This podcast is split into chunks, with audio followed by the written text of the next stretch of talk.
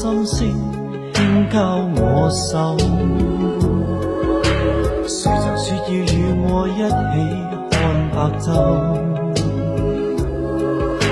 谁曾推搪假说声愿仍是好友？看见你眼偷偷秋意渐变瘦，为何每次到了秋天心也秋？到了秋天也内疚？为何每次到了秋天，落叶仍在追究？怪我那个秋天不把你尽接受。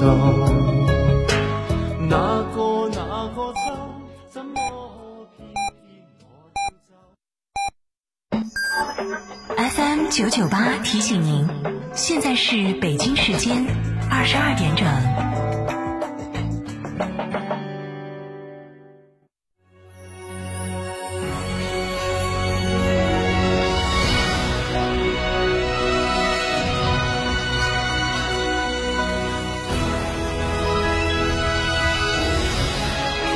成都的声音，FM 九九点八，成都电台新闻广播。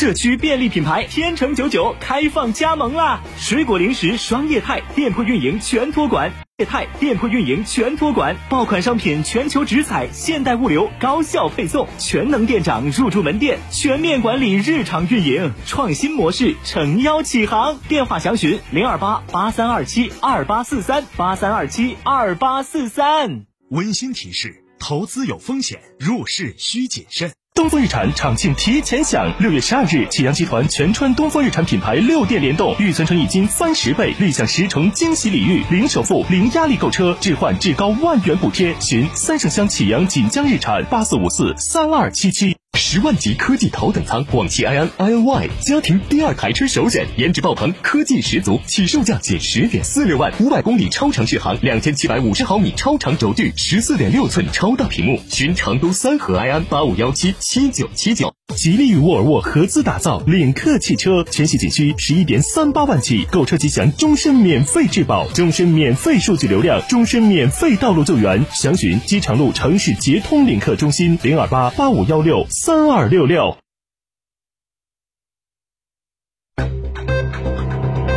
九九八快讯。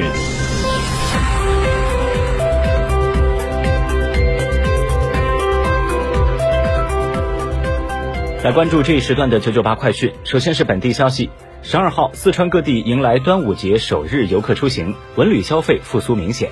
截止到十二号下午的三点，全省纳入统计的七百三十四家 A 级景区，共接待旅客两百九十点一六万人次，实现门票收入两千七百九十三点五一万元。部分重点旅游景区接待人次已恢复到二零一九年同期的百分之九十五，门票收入与二零一九年同期基本持平。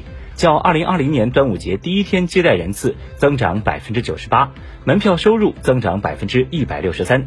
全省图书馆、文化馆、博物馆共接待群众三十一点七二万人次。十二号，凤凰山体育公园迎来首场比赛——第二十三届中国大学生篮球一级联赛金国四强赛。从二零一九年二月正式开工，到二零二一年三月竣工验收，再到如今的全面交付使用，凤凰山体育公园终于闪亮登场。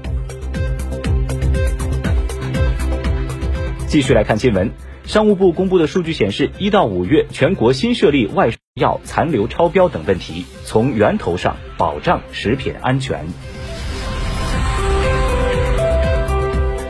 昨天，赣深高铁全线轨道铺设完成。赣深高铁北起赣州，南接深圳，全长四百三十六点三公里，是京港高铁大通道最南端的线路，预计在今年底开通运营。通车之后，赣深两地的火车运行时间由原来的约七小时压缩至最快约两小时。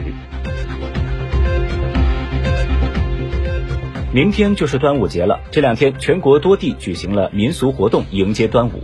在重庆南岸区广阳龙舟会在广阳镇银湖村热闹举行，贵州省施秉县举办了一场别具特色的苗族独木龙舟邀请赛，来自湖南、四川等地的三十二支龙舟队参加了比赛。在浙江湖州，每逢端午节，当地都要举行划灵桶比赛，灵桶是当地人捕鱼采灵的必备工具。而在四川攀枝花市，旱地龙舟赛也吸引了不少市民驻足围观。疫情之下，尽管假期出游意愿高涨，但不出远门已经成为大家的共识。来自中国旅游研究院及各大旅游数据平台的综合数据显示，省内游和近郊游成为本次端午出行的热门选择。这也带动了本地度假酒店、民宿及露营地等方面的住宿需求。部分重点城市周边的热门民宿、木屋等出现一房难求的现象。此外，自驾游仍然是出游的主要方式。自驾前往京津冀、长三角、川渝地区等热门旅游目的地的旅客，记得一定要提前查询交通路况，错峰预约出行哦。来自猫。来自猫眼专业版的数据，截止到十二号晚上的九点半，端午总票房，端午档总票房达到一点六二亿。